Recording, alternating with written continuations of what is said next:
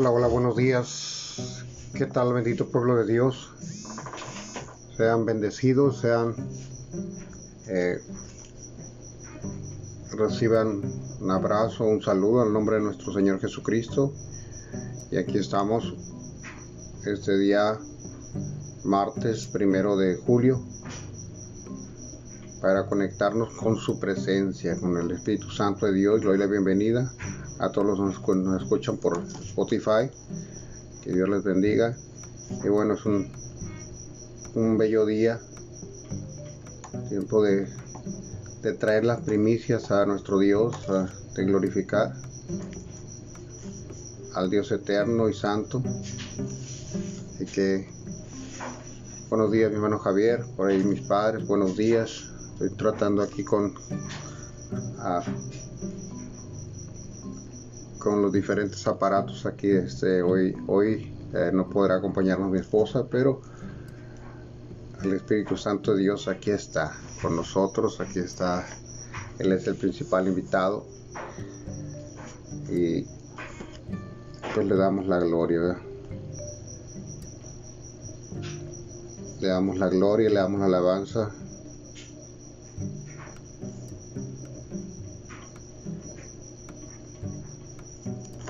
batallando un poco con el con el sistema para entrar. En fin. Como amanecimos este día días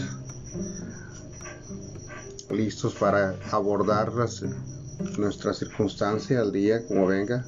Estamos listos para alabar al Señor en todo. Vamos a dar un minuto para Buenos días, mi hermano Luis.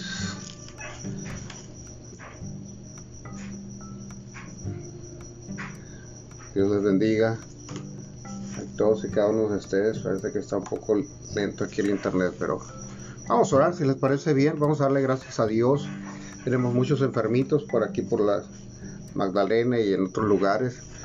Vamos a darle gracias a Dios para que por el don maravilloso de la vida y lo que bueno estamos sanos, pues seguir orando por, por ellos. Padre, gracias. Tu bondad y amor, tu misericordia es tan infinita. Aquí estamos para honrarte, para glorificarte. Te amamos Jesús, te amamos Padre. Abrazamos tu presencia, Espíritu Santo, en esta mañana. Te amamos a ti. Eres el motivo de nuestro levantar, el buscar tu rostro, el venir delante de ti y traer nuestras cargas, nuestras incertidumbres, para que ayudes nuestra fe y nuestra incredulidad. Tú eres el Dios eterno, el Dios que no tiene principio ni fin, el Dios que ha creado todas las cosas, quien no ha sido creado, sino que Él es creador, los cielos, la tierra, lo visible y lo invisible, sean tronos, sean gobiernos, sean poderes, todas las cosas por tu poder han sido creadas y por tu poder subsisten. Y como tu creación, estamos aquí para honrarte, buen Señor, para alabarte, como está escrito, alabar a Jehová porque Él es bueno. Y en esta mañana queremos ofrecerte nuestras eh, las primicias de nuestro día, nuestro levantar, porque tú eres lo más importante en nuestros corazones. Y queremos, Señor, interceder por aquellos que están eh, pasando dificultad, eh, pruebas físicas en su salud. Padre, como mi hermana Raquel, Espíritu Santo de Dios, oramos para que tú le traigas fortaleza, Señor, que tú limpies, Señor, sus vías respiratorias, en el nombre de Jesús, Padre Santo, por mi hermana Magdalena, en el nombre de Jesús, Señor, declaramos sobre ella un toque divino, Espíritu Santo de Dios, que tú traes sobre ella fortaleza, sobre Olivia, Leiva, Padre, en el nombre de Jesús, oramos también, Espíritu Santo de Dios, para que tú le fortalezcas, amado Señor, por aquellos que están Ah, quizás no tan fuerte, pero también pasando dificultad, Señor, sobre cada uno de ellos, sobre esa dolencia de cabeza de mi esposa. En el nombre de Jesús declaramos que se van. Espíritu Santo de Dios, oramos también, Señor, por Xochitl, oramos, Señor, por... Uh, por, eh, por Daira, Señor, para que tú traigas, Señor, estabilidad ahí en sus órganos internos, Señor, en el nombre de Jesús. Oramos por todos aquellos, Señor, eh, que están en dificultad, especialmente por nuestra hermana Lupita Asunción, allá en el Perú. Seguimos declarando sobre ella libertad. Oramos por Carlos, por su esposo, Espíritu Santo de Dios, para que seas tú tratando en su corazón, en su mente, Padre, toda oposición del infierno que se levanta contra ellos para que tu palabra llegue. Señor, en el nombre de Jesús declaramos derribada, tomamos autoridad en los aires, toda la oposición que se levante en los aires, en el nombre de Jesús declaramos desactivada. Oramos, Señor, ah, por nuestro hermano Daniel, para que sigas, Señor, trayendo fortaleza, Villa, allá en Caborca, para, ah, por nuestro hermano Padre Santo, por su esposa, por sus hijas, por Alejandra, por Por Carlos, Padre, todos los miembros de esta casa, Espíritu Santo de Dios, que tú los guardes, eh, los libres, Señor, de todo mal, por la casa de mi hermano Javier, en el nombre precioso de Jesús, Espíritu Santo de Dios. Y Señor, todo aquel que se conecta con nosotros, pedimos una visitación tuya, la manifestación de tu gloria. ¿A dónde pues más iremos, Señor, si solamente tú tienes palabras de vida eterna? Y aun cuando el mundo tiemble, y como está escrito, aunque los montes tiemblen y, y, bramen los mares, Señor, aquí estaremos buscando tu rostro con lo último de nuestras fuerzas. Padre, porque tú eres Dios eterno, porque tú eres Dios poderoso, porque tú estás por encima de todas las cosas. Amado Señor, queremos glorificar a Jesús y ese sacrificio de amor que Él hizo en la cruz por nosotros, Padre Santo, queremos honrarle y decir gracias. Gracias Jesús por llevar en, tu cuerpo el castigo, la consecuencia de nuestros pecados, la consecuencia de nuestras oh, omisiones y rebeliones. Estamos aquí Jesús para honrarte. Estamos aquí Señor para decir, Abba Padre, bendito y santo el que viene en el nombre del Señor.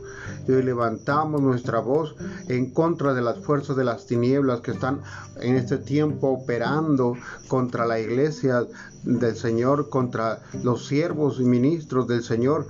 Estamos orando, Padre, a favor. Espíritu Santo de Dios, por ese derramamiento, ese fuego que viene del cielo, que solamente eh, tú traes sobre tu iglesia. Espíritu Santo de Dios, declarando ese, que ese fuego sana, que ese fuego restaura y que el altar está encendido, Señor, de la pasión, del deseo de agradarte a ti. Espíritu Santo, en el nombre de Jesús, gracias que siempre estás con nosotros. Gracias, Espíritu Santo, Dios, que tú eres quien nos guía. Enséñanos a orar, enséñanos a adorar a nuestro Padre amado. Te lo pedimos en el nombre de Jesús. Espíritu Santo de Dios, gracias Señor. Gracias por estar con nosotros como cada mañana. Aleluya. Aleluya. Buenos días, hermana Rosa María. Espero que anden ya mejor. Eh, eh, mi esposa está un poco indispuesta hoy, eh, pero el día de mañana aquí estará, yo estoy seguro con nosotros.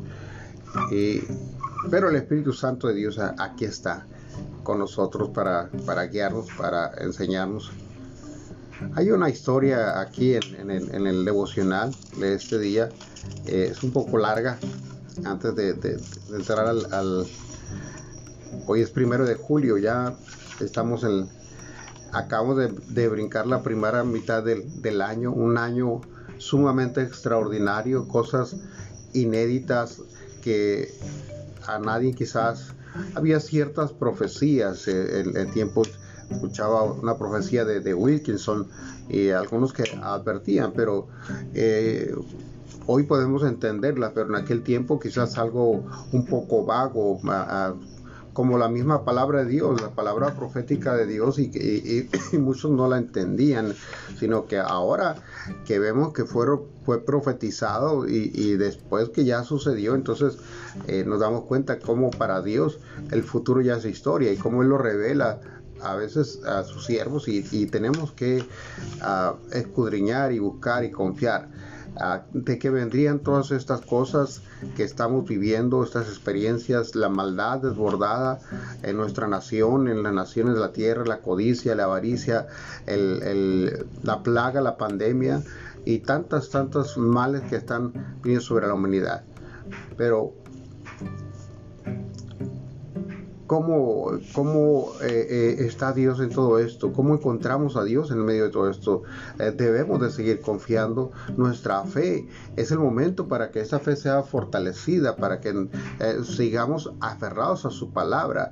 Y aun cuando caminemos por medio del desierto, ah, sabemos que Dios está actuando, que Dios tiene todo en perfecto control, que a Dios eh, no es que el, Satanás hizo un plan y, de destrucción masiva y, Dios no se dio cuenta.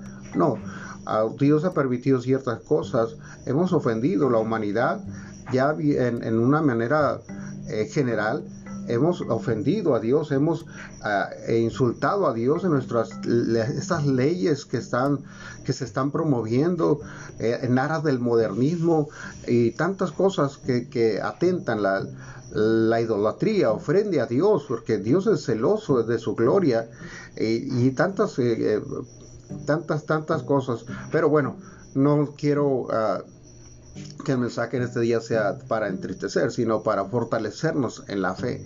Y voy a leer esta este, pequeña historia que viene aquí. Así que téngame un poco de paciencia. Eh, ¿Quién más anda por ahí?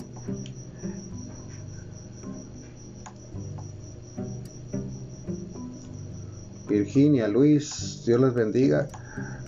Si no me pone un comentario ahí no, no puedo eh, eh, ver exactamente quién está creados para la buena vida.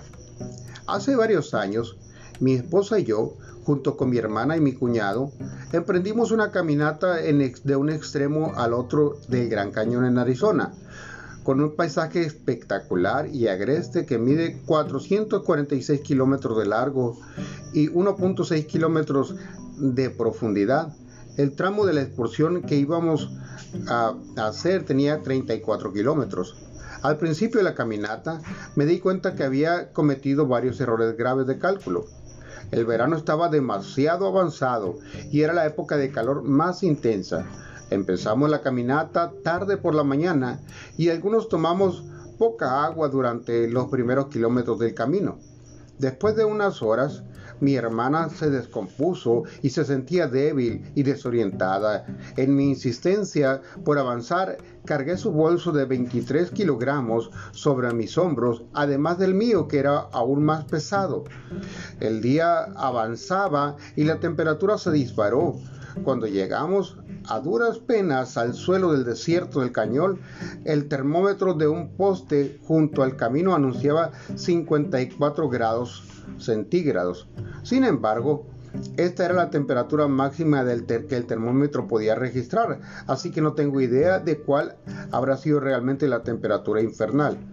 Durante el resto de la tarde sudamos hasta llegar al arroyo Panton, donde debatimos sobre nuestras opciones. Mi hermana estaba descompuesta y yo estaba deshidratado, agotado y me mis de la entre, el, ¿qué era?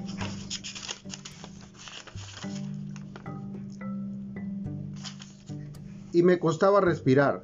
Nuestro plan era cambiar, caminar durante dos días más y salir por el borde norte, pero era poco probable que pudiéramos atravesar el terreno escabroso y abrasador en nuestro estado. Debíamos cambiar de planes. Teníamos que volver a salir del cañón desandando los kilómetros brutales que acabamos de soportar pero no fue fácil decidir. Había soñado realizar esta aventura con mi esposa y organizar nuestro viaje. Había requerido complejos planes y maniobras. Si abandonábamos ahora, ¿tendríamos otra oportunidad de hacerlo? Además, en el estado en que me encontraba, no podía salir del cañón con dos bolsos a cuestas. Tendría que dejar uno. Sin embargo, mi hermana me había pedido prestado mi equipo, así que un bolso representaba una inversión y el otro tenía un valor sentimental. No quería dejar ninguno. Para tomar la decisión correcta, la buena decisión debería renunciar a mis expectativas, además a mis cosas. Tendría que hacer un giro y dejar atrás algunas cosas. Debía recordar lo que verdaderamente lo que era verdaderamente bueno. Las personas a quienes amaba, entre ellas yo, y salir de ahí a salvo. ¿A qué nos aferramos que nos impide ir en pos de lo que nos conviene? ¿Qué expectativas debemos soltar al enfrentar realidades que nos rodean? ¿Necesitamos cambiar de rumbo? Y si es así, ¿qué cosas debemos abandonar? Al mirar las realidades de la vida, algunas de nuestras preguntas más importantes tienen que ver con Dios. Si creemos que Dios es real, ¿cómo lidiamos con el mal, la guerra, la violencia? El mundo que conocemos parece estar en conflicto con la idea de un Dios de amor. Hace varios años atravesé una época oscura en la cual el temor amenazó con destruirme. Una madrugada me senté sobre un frío sofá de cuero mientras que mi familia dormía. Mis oraciones hicieron erupción con lágrimas y enojo. ¿Terminará esto alguna vez? ¿Dónde está Dios? ¿Cuál es mi problema? ¿Hay verdaderamente un Dios que hará cualquier cosa para salvarnos, para rescatarnos? ¿Por qué necesitamos ciertamente que nos rescaten? Porque necesitamos ciertamente que nos rescaten, no es pregunta. La mayoría de la gente tiene una dolorosa conciencia de que algo ha salido terriblemente mal en nuestro mundo. Sabemos que las injusticias, la soledad y las fracturas, sociales son males que debemos denunciar. Muchas Muchos quizás nos separamos, no sepamos qué pensamos sobre Dios o la eternidad, pero sabemos que el mal nos rodea. En campos de refugiados, en espantosos actos terroristas, en centros urbanos donde las jovencitas se ven obligadas a vender sus cuerpos por la calle. Y sabemos, sencillamente lo sabemos, que no debería ser así.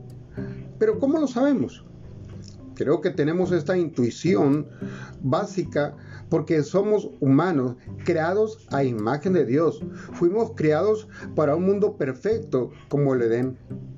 En ese lugar maravilloso donde Dios infundió vida a Adán y Eva. Si fuimos hechos para el mundo impregnado de amor, de bondad y de Dios, tiene sentido que suspiremos ante la belleza y nos, enfurezca, nos enfurezcamos ante el mal. Tal vez la historia de Jesús Dios hecho hombre, que murió en un acto de amor, sacrificio y salió de la tumba en señal de la intención de Dios de resucitar todo lo que la muerte ha arruinado. Nos dice que nuestro corazón ya sabe, fuimos hechos para ser personas de vida y no de muerte. La revista Vantifire dice en una sección habitual el cuestionario de Proust donde le hacen a algunos famosos 20 preguntas sobre diversos temas. Una vez entrevistaron al actor y cineasta Denny Hopper. ¿Cuál es su amor, su mayor temor? Le preguntaron a Hopper. Respondió, la muerte. Después le pidieron que dijera qué lamentaba más. Hopper dijo, la mortalidad, que no vivimos para siempre. En este sombrío reapareció en, él la conclusión de la entrevista, aunque con un tono humorístico. ¿Cómo te gustaría morir? Con las botas puestas. ¿Cuál es el lema de tu vida? Nunca uses botas. Esa fue la pregunta para él. ¿Cómo te gustaría morir? Irse con las botas puestas. La realidad sombría es que un día todos exhalaremos por última vez. Una lápida marcará el lugar donde nuestros familiares y amigos coloquen nuestro cuerpo y muchos se preguntan si ese será el final. Sin embargo, no hace falta esperar hasta la tumba para luchar con la amenaza de la muerte. La violencia que vemos en las noticias nos recuerdan que no todo está bien. Sin duda, hay mucha alegría en este mundo, pero también vivimos muchos tiempos con los nervios de punta, con la amenaza del caos, conscientes de la fragilidad de nuestra vida. Y una de las preguntas más agudas es, ¿hay verdaderamente un Dios que hará cualquier cosa para cambiar nuestra vida? La respuesta rotunda de la Biblia de principio a fin es sí. La creación insiste en que fuimos diseñados para la abundancia y la belleza de la vida. En la historia del Génesis, después de cada día en que Dios terminó de diseñar colindas frondosas, jilgueríos coloridos o fantásticos despliegues de estrellas, el Señor retrocedió un paso y su evaluación fue, es bueno. El día 1, bueno. El día 2, bueno. Los días 3, 4 y 5, bueno, bueno y bueno. Por último, cuando Dios modeló el pináculo de su obra, la humanidad, su exclamación exuberante fue muy bueno. En otras palabras, los humanos fueron buenos, fueron hechos para un mundo bueno, una vida buena. Esta verdad está entretejida en nuestro ser y emerge junto con nuestros anhelos de amor y esperanza. Es cierto, la historia humana dio un giro desastroso cuando Dios creó a Adán y Eva, los creó con la capacidad de elegir, así que siempre fue posible que se alejaran de Él, lo cual hicieron Adán y Eva. Creyeron la mentira de que Dios no era bueno y que no quería bien para ellos, rechazaron al Señor, escogieron un camino renegado y ahora vivimos las consecuencias de esa decisión, la muerte. Cuando abandonamos a Dios, el único resultado es la muerte. La muerte se opone a las intenciones de Dios para nosotros. Es contraria a la belleza de la vida próspera que Dios diseñó para su creación. Sin embargo, Dios es un Dios de vida, no de muerte, de bondad, no de destrucción. Dios no podía abandonar al mundo que ama, así como no puede dejar de ser Dios no miró a su mundo desde lejos, impasible ante nuestro aprieto. No se cubrió los oídos ni cerró los ojos a la ruina que habíamos acarreado sobre nosotros mismos. No permaneció alejado con la ufana convicción de que merecíamos cualquier calamidad que encontraríamos, que encontráramos. Dios actuó Vino a nosotros movido por compasión y amor por su creación. Vino en forma humana. Jesús, el Hijo de Dios, vino a rescatarnos en la cruz, Jesús cargó sobre sí toda nuestra maldad y sufrimiento. Al resucitar conquistó nuestro mayor temor, la muerte. Jesús salió de la tumba triunfante sobre la muerte. Su resurrección no promete que nunca llegaremos a la tumba, pero sí garantiza que la muerte ya nos enseñoreará de nosotros. Un día resucitaremos a una nueva vida. Cada vestigio de muerte, las guerras, las enfermedades, las relaciones rotas, la injusticia quedará finalmente desmantelada. La muerte, con todo el caos que produce, no ganará. Dios gana, la vida gana. Dios ha actuado, nos ha rescatado. Podemos tener gozo y seguridad al final de que todo estará bien. Amén. Qué linda historia. Cuando encontramos grandes dificultades en aquella aventura en el Gran Cañón, me enfrenté a una elección. La decisión incorrecta llevaría al desastre. La correcta nos llevaría a la seguridad y nos salvaría la vida. Pero para tomar esta decisión tenía que dejar algunas cosas atrás. Dios también nos ofrece una elección. ¿Estamos dispuestos a soltar las cosas que tanto nos aferramos, convencidos de que son nuestra vida? ¿Avanzaremos hacia Dios para poder recibir lo bueno que quiere darnos? ¿Confiaremos en que es generoso, bondadoso y que desea nuestro gozo? ¿Confiaremos en que actuó y actuará en nuestro favor? Nuestras preguntas sobre Dios y el mal y la vida y la muerte y sobre el aparente silencio del Señor en medio del temor implacable revelarían la misma inquietud. ¿Es posible vivir una buena vida y puede Dios ofrecérnosla? En Jesús encontramos una buena noticia. La muerte puede estar por todas partes, pero no tiene la última palabra. Jesús vino y un día todo tipo de muerte quedará vencida, como expresa el escritor Frederick Blucher. Lo que se ha perdido no es nada en comparación con lo que se encuentra. Y toda la muerte que ha existido, al compararla con la vida, apenas se llenaría una copa. Esta es la buena vida que Dios quiere para nosotros, la buena vida que nos ofrece. Qué linda reflexión. Buenos días, mi hermano Mario a meditar sobre, el, sobre todos nuestros tiempos. Dice la palabra de Dios que Jesús ah, venció al que tenía eh, al mundo esclavo por el temor de la muerte. A lo largo de la historia hemos visto cómo las diferentes civilizaciones en ese temor a morir, en ese temor a, enfrentar la muerte, eh, han inclusive le han, la han hecho un dios, un ídolo. Y no solo no es algo eh, únicamente de la cultura mexicana, vaya, eh, si le podemos llamar cultura, ¿verdad? Eso sí le llaman cultura, adorar a Jesús le llaman religión.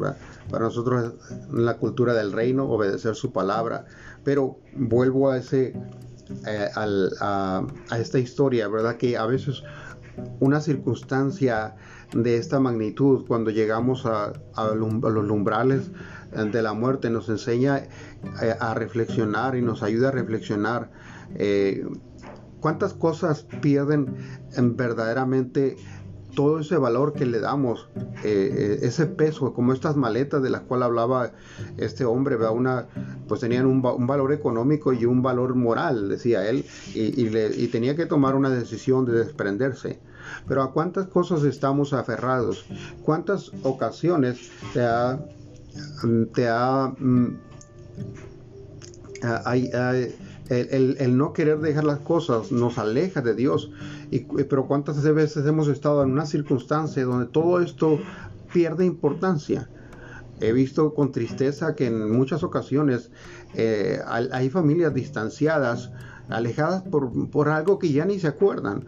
Y los, los, tíos se pelearon, los padres se pelearon, y esto siguió para las siguientes generaciones. No, no puedes ir a la casa del tencho, del lencho, no puedes ir allá porque son malos y esto, y, y, transmiten un, enojo, un odio hacia, hacia la mi familia, las siguientes generaciones, y a veces sin entender. Y y cuando viene una pérdida, cuando viene lamentablemente un deceso, una circunstancia demasiado agravante, ¿cómo se nos olvidan todas esas cosas? Y podemos ver a veces que aún la muerte viene a ser una oportunidad de reconciliación para muchas personas. Hay, hay familias que han permanecido divididas por décadas y no fue sino hasta que alguien falleció que se volvieron a reencontrar, que volvieron a acercarse. Y la muerte entonces eh, nos lleva, o la amenaza de la muerte nos lleva a reflexionar de lo que es verdaderamente valioso, lo que es verdaderamente importante. Y si bien eh, no fuimos diseñados para morir en el diseño original de Dios y el trabajo de Dios es llevarnos hacia ese diseño original a través de su palabra, su palabra que nos está moldeando. Como hijos de Dios, ya no debemos de vivir cautivos, atemorizados por esta amenaza de la muerte. Ciertamente, eh, ¿cómo va a suceder? Eh, como le preguntaron a este artista, ¿verdad? A este actor, ¿cómo te gustaría morir? Y él dijo, sin, las botas puestas. Eh, y entonces nunca se quita las botas para no morir. Pero es algo, es un caminito que, todos nosotros un día vamos a, expirar si Cristo no viene antes, porque estamos visualizando las señales y, todo apunta que esta es la generación, esta es la generación que, será arrebatada. Pero antes de esto, muchos quizás tendrán que cerrar los ojos. Hoy estamos viendo que las, ah, los, las cifras que oíamos a través de los medios se han convertido en nombres de seres queridos, de personas cercanas.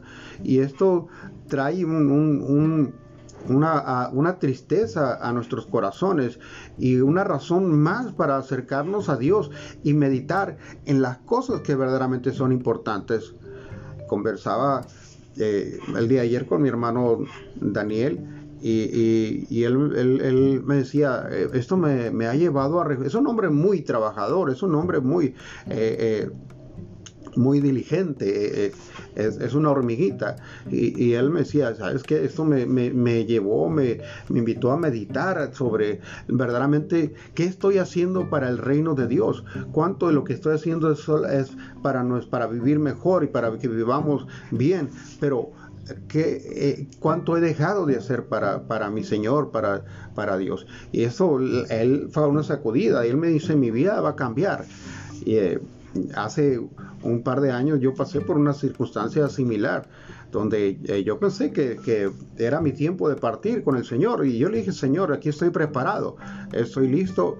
Eh, no creo que he cumplido con, toda la misión que me diste, pero al menos eh, di mi vida por ella. Lo intenté, así dado mis limitaciones y, mi... Ah, mi ah, ignorancia, no, no, no completé todo tu plan, yo ya estoy listo. Esa fue mi paz, decirle al Señor, al, menos lo intenté.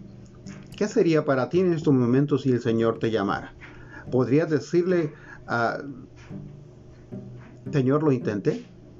Entendí el, tu, tu llamamiento y, y tu propósito para mí y, puedo descansar, puedo desprenderme de todo el, aquello por lo que trabajé toda mi vida.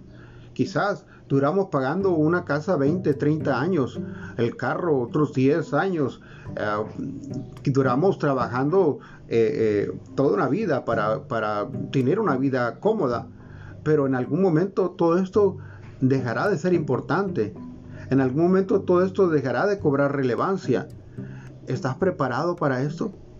Y es algo que debemos, sé que pensar en, la muerte no debe ser algo muy, muy agradable, pero sin duda lo vamos a enfrentar. El asunto es cómo, cómo está nuestra fe. Dios es bueno. En todo esto encontramos que Dios es bueno. Jesús dijo allí en Juan 10:10, el ladrón no viene sino para robar, matar y destruir, pero yo he venido para que tengan vida y la tengan en abundancia. Y esa vida abundante, eh, esa vida abundante, ¿a qué se refiere Jesús? La capacidad de disfrutar lo que Dios nos ha dado hoy. No eh, en, la, expectativa de lo que vamos a alcanzar. Y, eh, hay muchos ministros. Ah, saludos allá a la ministra, mi hermanita Rosy, Rosy allá en Mexicali y su esposo que se están trabajando arduamente para, para el reino. Dios les bendiga. Fue lindo, hace mucho tiempo que dejamos de, vernos y, el, saber ahora que somos hermanos en Cristo, pues me, llena mi corazón de gozo. Ella nos conoció y la conocimos también en la antigua manera de vivir. Y bueno, eso, es un testimonio de que Dios hace eh, milagros, ¿verdad? Y que Dios eh, al menos en mi caso, que Dios usa lo más vil del mundo, lo menospreciado del mundo, para hacer eh, su voluntad, para que establezca su reino. Pero volviendo al, tema, es ah, verdaderamente tenemos que eh, reflexionar en que si estamos verdaderamente disfrutando. Mira, te voy a decir algo, como ministro de Dios, siempre queremos hacer algo. Yo practico con, muchos siervos de Dios de diferentes lugares, dado al, dado la, la, la, posición que, que, se me dio por, en, en, la iglesia misionera, eh, me toca estar hablando con ministros de diferentes lugares, en, el sur de la República, en, Estados Unidos, y, y la preocupación de todos es la misma, queremos hacer más queremos alcanzar más almas para Dios, queremos este, mejorar en, en nuestro, en nuestro mensaje, queremos uh, y, en algunos eh, he encontrado hasta cierta frustración de, mm, de no poder eh, alcanzar las expectativas. Y, eso me ha llevado a mí a meditar mucho en, eh, si verdaderamente estamos asumiendo el ministerio como un, como un, un, privilegio y un deleite o hay una carga que, que nosotros mismos nos, nos, hemos puesto, no Dios. A final de cuentas, tú no puedes hacer nada para que Dios te ame más, ni tampoco puedes hacer nada para que Dios te ame menos. Es decir, como siervos, como ministros de Dios, siempre estamos inspirando, tratando de motivar a la iglesia a ganar almas, a trabajar para el reino. Pero independientemente de lo que alcances a hacer o no, tú tienes que aprender a disfrutar de la presencia de Dios tenemos que aprender a deleitarnos en Él. Eso es lo que Dios ha querido del principio, en el diseño original de Dios, cuando hizo toda la hermosura de la creación, esos espectaculares eh, eh, eh, paisajes y, esas... la creación misma del animal, la vida animal, y vemos lo hermoso que es, uh, cómo, cómo ah, hemos dejado de disfrutar todo esto y, Dios lo creó. Es más, eh, leía por ahí un libro de, astrología de, los que estudian, bueno, el, universo y eh, alguien decía por ahí, un astrónomo, que la Tierra está colocada en un punto específico en el universo donde tenemos la posibilidad de estudiar, el, que no hay impedimentos para que, eh, para que puedan eh, estudiar las profundidades del universo a través de los telescopios. y es algo para meditar y a veces a nosotros en nuestra vista está tan corta que solamente estamos enfocados en el reto del presente, en el desafío del momento y, se nos va la vida de desafío en desafío en desafío y no tenemos ese deleite de, de lo que, de disfrutar lo que Dios ha creado. A muchos se nos va la vida en el trabajo y cuando nos dimos cuenta nuestros hijos crecieron, ya se estaban yendo, mis hijos se estaban yendo a la universidad para cuando me di cuenta y, ahora quisiera retenerlos y, disfrutar otra vez. Por eso cuando me traen niños aquí a la iglesia, yo juego, yo juego con ellos, los disfruto, trato y, veo a veces el, corazón de, los padres afanados y ocupados por, por lo que hay, que hay que crear un patrimonio, que hay que traer provisión. Sí está bien pero tenemos que aprender a disfrutar el momento. No sabemos, es incierto, hoy la fragilidad de la vida nos damos cuenta que somos tan frágiles. Mira, un, insignificante, podríamos decirlo así, por cuestión proporcional en tamaño, aunque no insignificante en su poder. Eh, un virus ha paralizado la humanidad algo microscópico, algo invisible al ojo humano, ha, venido a afectarnos tanto y ha venido a meter a, paralizar las economías, a, traer eh, verdaderos cataclismos en, las naciones, en los pueblos. Eh, y, cuando alguien es tocado por este, eh, lo terrible que sucede. Entonces, es, un tiempo, amados, y yo creo que este me gustó esta historia para meditar en los valores, en qué llevas en tu maleta. ¿Qué es lo que te está reteniendo verdaderamente ah, para que puedas disfrutar de esa vida? Las metas que te has puesto, en esas metas está incluido Dios. El plan de Dios eh, es parte relevante dentro de tus los proyectos de tu vida es solamente algo secundario algo como aquello que rellena solamente para complementar y calmar nuestra conciencia, porque eso, en esto ha convertido el hombre la religión, un, conjunto de rituales que solamente buscan traer eh, paz a su conciencia, ¿verdad? Hizo cosas malas, pero hago ciertos rituales para compensar esas cosas malas y entonces me tranquilizo, siento que cumplo con Dios, pero ¿es esto lo que Dios verdaderamente nos demanda? ¿Es esto verdaderamente lo que Dios está pidiendo mm, de nosotros? Saludos a mi hermano Miguel y Dora en, Cananea. Que Dios les bendiga. Pronto, pronto estaremos visitándolos si Dios lo, permite. y esta mañana, mis amados hermanos, es, uh, es uh, esta es la reflexión, meditar qué traemos, qué es lo que traemos cargando en, en nuestra maleta, que estamos dispuestos verdaderamente a perder esas maletas. Si llegaras a una circunstancia, una, circunstancia tan fuerte, Dios no lo permita en ese tiempo, eh, ¿cuántas cosas eh, para ti perderían el valor que hoy tienen? ¿Cuántas cosas verdaderamente no, eh, no nos importaría perder o dejar. Vamos a leer el Hebreos 1 del 1 al 10. ¿Cómo es Dios? ¿Cómo es Dios? Dependiendo cómo sea el Dios que tú tienes, así será tu vida. Por eso, por eso tenemos que conocer a Dios. Y Él se revela a través de la palabra, a través de, la Biblia. Jesús dijo, escudriñar las escrituras porque en ellas está la vida eterna, porque ellas dan testimonio de mí.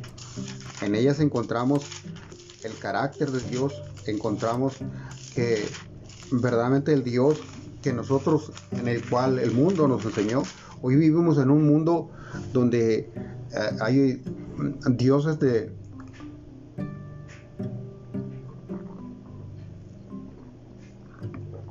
Dios es para cada gusto. ¿Cómo te gusta el, Dios? No, pues eh, un Dios que no es tan malo, que, que yo puedo vivir mi vida en el, freno como a mí me plazca y, y, a final de cuentas hago una buena obra y ayudo a los pobres, eh, doy de comer a alguien y, y bueno, ya se compensó. Pero ese no es el Dios de la Biblia. Otros viven temerosos mm, y no disfrutan la vida por, eh, por, estar temerosos de que ese Dios si hacen algo malo los va a mandar al infierno. Y eso es una carga que trae la religión. Jesús confrontó a los fariseos y a, los hipócritas y le, y le dijo, hipócritas, que ni entran al cielo ni dejan entrar a otros.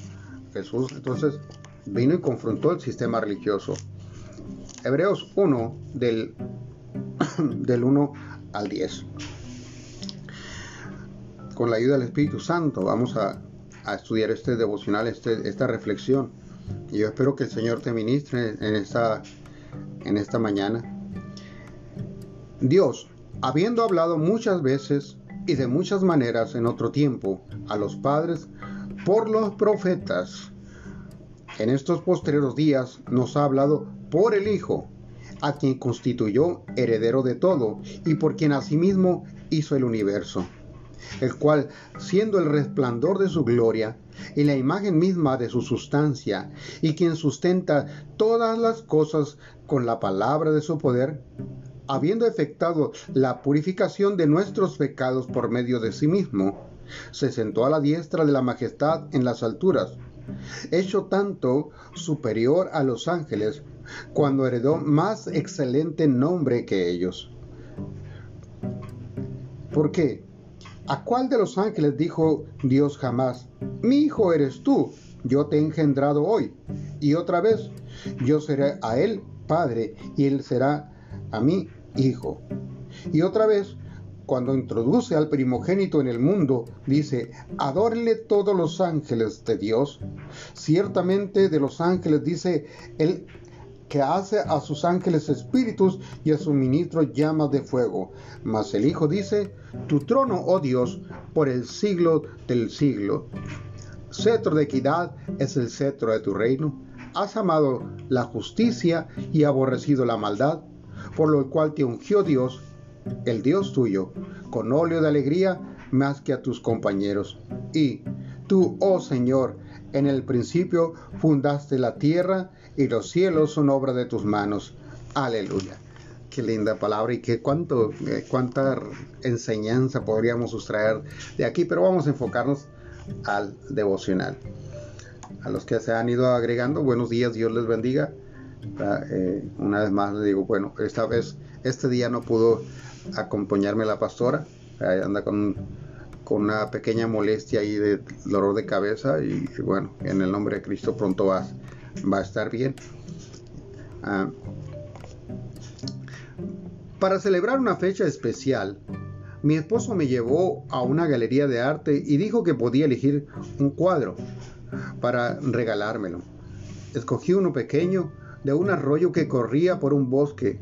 La corriente ocupaba casi toda la tela, así que gran parte del cielo no se veía no obstante, el reflejo en el agua revelaba dónde estaba el sol, las copas de los árboles y la atmósfera brumosa.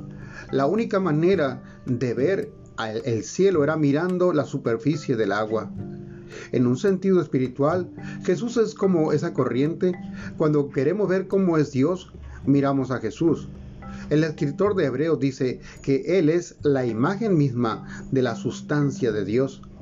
Al ser Dios encarnado, Jesús nos ha mostrado cómo actuaría Dios si enfrentara los mismos problemas que nosotros aquí en la tierra. En la tentación, Jesús reveló la santidad de Dios. Al confrontar las tinieblas espirituales, demostró la autoridad de Dios. Al luchar con los problemas de los seres humanos, mostró la sabiduría de Dios y su muerte ilustró el amor de Dios aunque no podemos captar todo acerca de Dios, ya que Él es ilimitado y nuestro entendimiento tiene límites, cuando miramos a Jesús podemos estar seguros de que cómo, de cómo es en realidad. Querido Dios, Gracias por dejarnos por dejarnos una manera de poder conocerte, ayudarnos a acercarnos más a ti, a mirar a Jesús, al mirar a Jesús. Al mirar a Jesús vemos el carácter de Dios. Muéstranos al Padre, le decían los discípulos a Jesús, y él decía me, tanto tiempo he estado con vosotros y no me habéis visto. Jesús nos refleja entonces el, carácter de Dios y es tan, lindo como vino a a presentarnos. Hoy por hoy dicen que todas las religiones son buenas. Efectivamente, la mayoría, no todas, pero la mayoría de las religiones eh, traen unos ciertos códigos morales de conducta que, ponen como reglas una exigencia de ayuda, de esas, pero eh, en realidad eh, todas las religiones son buenas, todas las religiones conducen al cielo. Más bien, yo veo a, Dios mismo a través de Jesús rompiendo los moldes de la religión. Si vemos la vida de Jesús vino y confrontó el, sistema religioso en aquel tiempo y que ese sistema religioso, en mi sentir, e, ese es, eh, eh, ese es el mejor invento de, Satanás. Esa es, es, la manera que desvió la relación del hombre con Dios a través de las religiones, rituales desprovistos del amor, rituales desprovistos de la fe, de quién es verdaderamente el Dios de la creación. El Dios que ha querido desde el principio tener comunión con nosotros, y no, aunque Dios trajo la ley y para mostrar al hombre, para poner parámetros de vida al hombre, pero la ley es sombra de lo que había de venir, y el hombre perdió el espíritu de la ley, perdió la, esencia de lo principal y Jesús lo resumió, lo leíamos ayer en los dos mandamientos principales, toda la ley de los profetas se concreta en estos dos. Amarás al Señor tu Dios. Es decir, cada una de las, de las normas que Dios ha dictado en su palabra, debemos acatarlas no como una obligación, no como un, como un legalismo, sino por amor a Él. Es decir, yo rechazo el pecado porque no quiero distanciarme del que me ama y del que yo amo. Yo me abstengo de, de, vivir para satisfacer solamente mis deseos porque amo a ese Dios, a Jesús, al Padre. Dios ha querido desde el principio y lo vemos cuando creó al hombre que tenía comunión diariamente con Adán y Eva. Pero el, hombre, el, Satanás vino y trajo, y, cuando, para, en mi sentir, ¿verdad? Esto, esto es a, título personal. Este fue el, el, nacimiento de la religión. Cuando el hombre, cuando Adán y Eva pecaron y que se vieron desnudos, ellos eh, tomaron hojas de higuera y las cosieron para cubrir su desnudez. Y hasta el día de hoy el hombre busca cubrir su desnudez delante de Dios por sus propios méritos, por sus propios medios con hojas de higuera, eh, o con, rituales, o con ayudar a otros, eh, o con dejar ciertas cosas. Pero no hay una transformación de fondo en el corazón del hombre y nos engañamos y el hombre va engañándose a sí mismo y vemos a, hombres que han hecho eh, magníficas eh, obras filantrópicas en el mundo, pero eh, con el tiempo sale lo oculto que estaban. Sale el, pecado verdaderamente que, estaba escondido ahí atrás. Y Dios ve lo profundo del corazón, aún las intenciones del corazón del hombre. ¿Qué hay detrás? Hay grandes religiones que han impactado al mundo, grandes hombres, pero eh, cuando se saca a relucir lo que había detrás de todo esto, vemos abusos, vemos uh, desenfreno, vemos la codicia, la avaricia, y, porque esto ya está, el hombre es una naturaleza caída que necesita el Salvador, la comunión con Dios. Por eso, iglesia, tenemos que reflexionar de quién es ¿Quién es ese Dios a quien nosotros amamos? ¿Y qué quiere Dios con nosotros? ¿Habrá abandonado al Dios al hombre en este tiempo por causa de nuestra maldad, nuestro pecado? ¿O realmente eh, estos juicios que estamos viviendo son para que reflexionemos?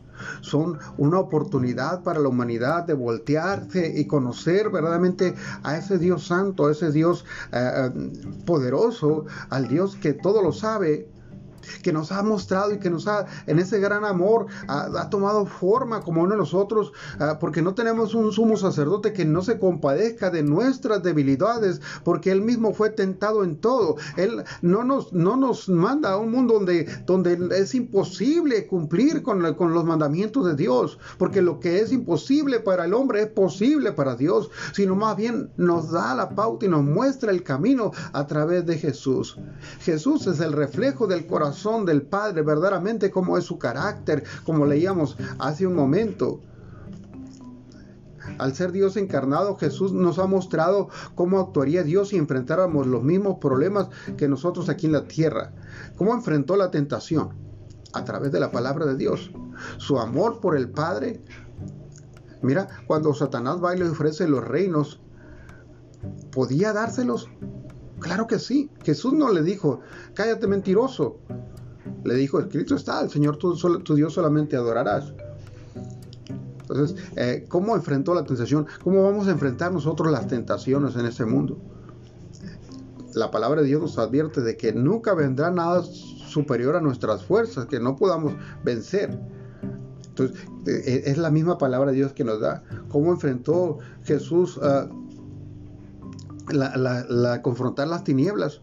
Hoy vemos que la tierra se ha cubierto de tinieblas y está imperando la maldad estamos verdaderamente posicionados en una posición de autoridad como la iglesia del Señor. Hemos creído en la autoridad que Dios nos dio para confrontar, para ah, liberar, para sanar, para ponerle eh, eh, los límites al enemigo. Jesús nos mostró que la autoridad de, Dios sobre los demonios. Al mostrar, dice, con los problemas de los seres humanos, mostró la sabiduría de Dios y su muerte ilustró el amor de Dios. ¿Cómo fue capaz, siendo Dios mismo, eh, de soportar todo eso? No hay obra en el universo entero y en los, a través de todos los tiempos más maravillosa que el hecho de que Jesús haya ido a la muerte en medio de la agonía y el dolor y el sufrimiento en nuestro lugar. El juicio por nuestros, nuestras rebeliones, por nuestras maldades, las consecuencias, Él las asumió en nosotros. ¿Habrá acaso algo tan grande, una muestra de amor tan grande? De Dios mismo viendo padecer a su propio Hijo de una manera injusta, de una manera terrible, verlo padecer. Para nosotros, cuando se nos enferma un, hijo, estamos en, en, gran angustia, estamos, quisiéramos eh, cambiar el lugar, la posición y, quitar a, mi hijo de la, de la camilla. Recuerdo cuando ah, llevé a Carlitos chico a que le hicieran un, algo le iban a extirpar y los, entré con ellos ahí al, quirófano y, mientras miraba que le ponían la, anestesia y él me apretaba la mano con, temor mirando uh, qué le iba a hacer ese, ese doctor. este, yo en mi adentro, en mis interiores, yo decía, quisiera cambiar el lugar. ¿Y cuántas veces tú lo has pensado al ver a tus hijos temblando en calentura o pasando por ciertas cosas? Eh, en, ese gran amor de padre o de madre que tienes, eh, quisieras cambiar el lugar. Ahora piensa en el corazón de nuestro Padre Celestial al ver a su hijo eh, ser juzgado injustamente con mentiras, con eh, falsos profetas, falsos testigos, sobornados, eh, juzgarlo de una manera tan cruel, mm, cuando él lo que anduvo haciendo fue bienes, cuando él lo que vino a, es a rescatarnos, ver cómo estaría el corazón de ese padre, pero sabía de lo que era necesario padecer. Y Jesús mismo sabía que le era necesario padecer y asumió y él, sabiendo que era terrible lo que venía, el sufrimiento, la separación en algún momento de la presencia por primera vez, el Espíritu Santo, el Padre, se, iban a desprender, porque Dios es santo, Dios no puede estar donde, donde está el pecado, y el pecado vino sobre Jesús a la cruz. Es por eso que él clama en ese momento, el día, el día, que la Biblia dice que significa, eh, ¿por qué me has abandonado? porque él, en, la eternidad ellos habían permanecido juntos. Y ese momento cuando Él asume todo el pecado, yo creo que fue lo más terrible para Jesús, ese desprendimiento al sentir que el Espíritu Santo ya no estaba ahí, porque todo el pecado, nuestros pecados, fueron sobre Él a la cruz. Y muchos están buscando hoy decir, yo, yo, yo compenso mi pecado. No hay manera, amado. Y eso tenemos que anunciarle al mundo. Necesitamos escuchar a nuestro Salvador, que nos ama. Necesitamos revalorar nuestras vidas y disponer nuestros corazones para que Dios nos ministre y nos revele su gran amor y su carácter. Bien, mis amados, pues yo espero eh, que no, no, te hayas dormido. Si, se durmió ahí tu pareja, échale poquita agua. O algunos dirán, pues despiértelo usted, usted lo durmió. Pero yo espero que esta palabra haya sido de, bendición para ti. A mí me bendice. Yo sé que el Espíritu Santo está aquí con nosotros para guiarnos, para mostrarnos el, al Padre, para revelarnos. Hoy más que nunca, Iglesia del Señor, tenemos que levantarnos en armas. Mucho, mucha iglesia del Señor está siendo golpeada, está, no es tiempo para señalar eh, a los que no piensan igual que yo, no es tiempo para criticarnos, no es tiempo para señalar los errores de otros, eso lo hará el Señor en su momento, es tiempo para unirnos y orar unos por otros, humillarnos ante Dios y reconocer que como iglesia le fallamos a Dios y que necesitamos de su misericordia, que solamente una intervención divina eh, puede detener todo esto que está sucediendo y es una iglesia unida. Cuando llegó el día de Pentecostés que estaban todos unánimes y siempre que la manifestación de Dios vino sobre los pueblos había unidad, había ah, un, mismo espíritu, un sentir. Y hoy más que nunca debemos declamar a Dios para que ese, esa unidad se dé en el Espíritu Santo, en la iglesia. Y que también como iglesia dejemos esas maletas que nos, que nos, uh, nos amaran en la tierra. La iglesia tiene que pensar en el reino, tiene que pensar en lo que viene de Dios, en una mentalidad de reino y no tanto en lo terrenal. Hoy vemos que ministros de Dios, sacerdotes, pastores, eh, se, van al, lado político, eh, cuando no Jesús nos muestra que Él no, él no, no vino para ser un rey político o, para ser un presidente, Él vino para rescatar eh, las almas. Y este es el principal encomienda que Dios nos ha dado, glorificar a Jesús glorificar al Padre. Padre, gracias que estás entre nosotros a través de tu Espíritu Santo. Gracias por revelarnos a Jesús. Señor, bendigo a cada uno de los que reproducen este mensaje por Spotify. Eh, oro para que tú te sigas revelando a ellos, que tu palabra que es viva y es poderosa traiga sanidad, traiga liberación, traiga, Señor, la revelación de quién es Jesús, el Hijo amado por el cual tenemos redención. En el nombre de Jesús los bendigo.